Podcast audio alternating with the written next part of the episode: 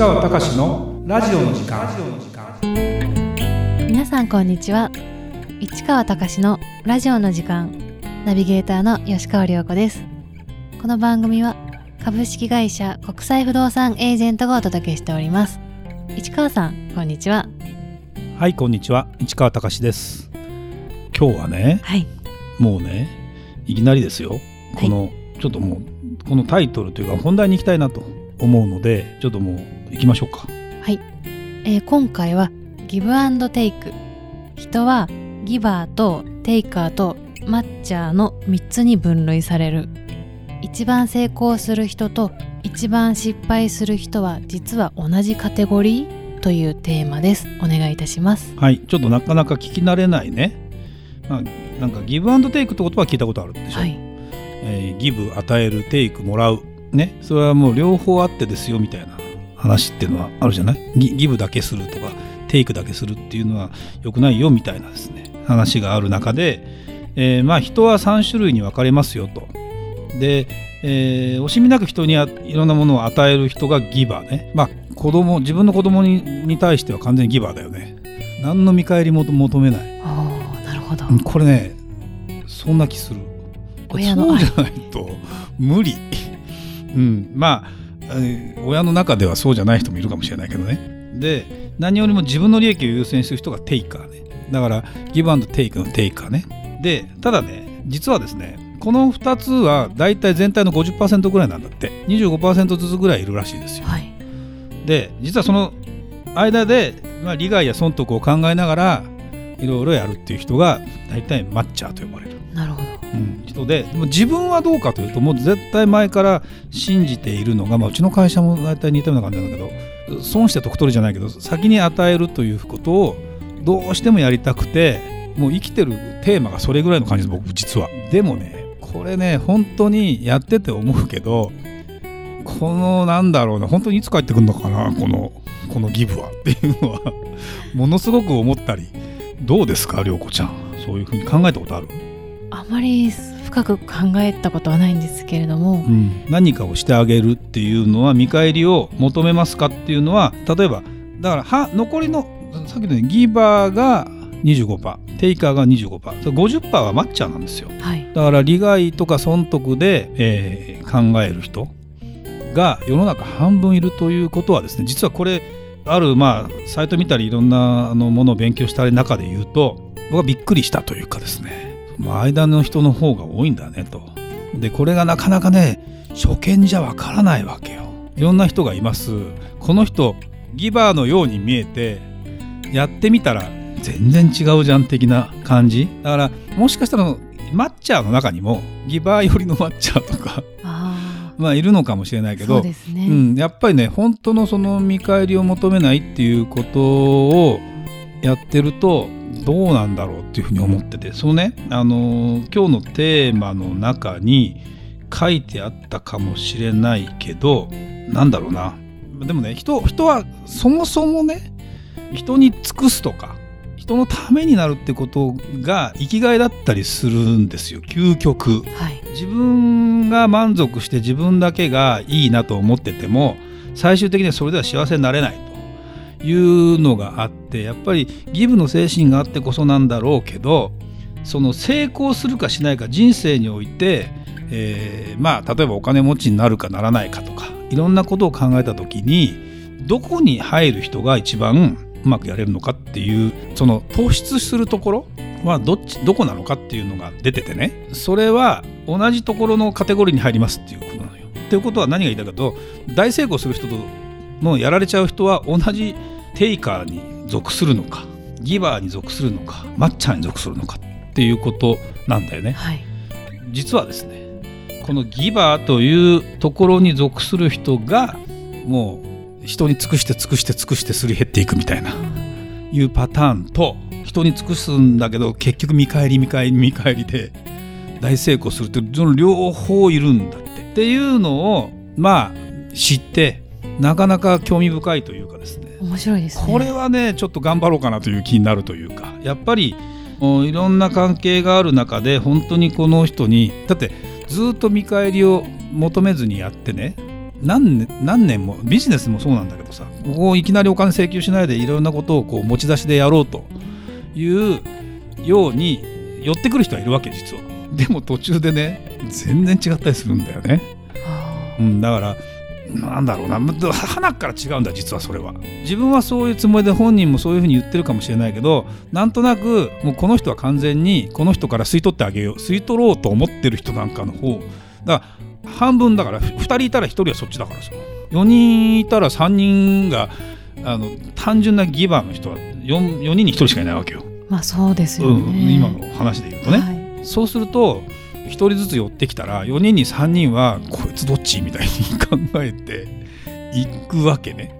で僕はほら経営者やってていろんな人が今までね過去やっぱり寄ってきてうちの会社ってほら私と鈴木さんで創業したでしょ。僕と鈴木さんね本質的にやっぱりとことん人がいいんだな。ここは間違いないそうですね。間違いないです、うん、でそうなってきた時にもう一人入ってくるわけ。いろんな人がいろんなところで。もちろんうちのスタッフはちょっと置いといていろいろやりましょうって人が入ってくるわけ。大概が同じ人は来ない。そういうもんなんですね。もう本当そうもうこの要するにさっきの4分の1かける4分の1ぐらいになるから16分の1ぐらいの人に見えるかもしれない俺たち。もしかしたら。だからもう完全に16分の15のかもじゃねえかぐらいの感じで寄ってくるのかもしれないんだけど。で大体最初は本当にわからないよね。最初からなんかそれっぽい人だったら拒否するよで特にほら海外ネタとか投資の話ってなるとほとんど怪しいっていうところの気持ちもあったりするじゃないですか。なんだけどうんやっぱりねやっぱり人なんだよね結局は。そうですね。そうだからそういう時になんだろうね何を見てさその考えたことある？そのこの人ってその私のノウハウを取りにまあ涼子ちゃんもないかな搾取みたいな。そうそうそうそう搾取しようとしてるとか例えばうちなんか、はい、うちの会社ってお客さんいっぱいいるじゃない。そのお客さんを盗もうとするとかさあるんだよ。まあそうですよね。あるなんとなくイメージわかるでしょ、はい、でしょ？でこれがねあの厄介なことに分かんないわけよ。でだから長くつつなんだろうな。長く付き合いが続くかどうかも一つ。あとはいざ何かやろうと思った時に必ずうまくいかないパターンの人もいたりこれがねで結局ほら一人じゃ何にもできないわけですよ。例えばポッドキャストだって僕一人でこうセッティングしながら全部やるってことはまあ才能あればできるのかもしれないけどそれで楽しいかって言われるとそうでもないしでこういう会話もしながらこれを聞いてるね、まあ、ディレクターさんがさ聞いて多分心の中で面白くねえなとか思ったり 面白かったりいいですねっていう時とか顔が変わるからさ。そうですね、うん、この方正直だからね正直ですねそうそうそう、はい、だからあのもう顔を見ながらあんまりもう感想も聞かないようにしてるしもうエゴサはしないんだここでは。ここではね。なんだけど本当にねこのギブアンドテイクの精神じゃないやギバーの精神でやってて海外不動産なんていうカテゴリーになると全然だから一見さそのテイカー的な会社の方がやっぱりこう伸びていくのよ。表面取り作ってやってる会社の方が。でも最終的に勝つのはギバーのこれ人僕は人だ例えてるけど、はい、会社も同じ。会社も人なりだからねなるほど、うん、でそれは何だろうな。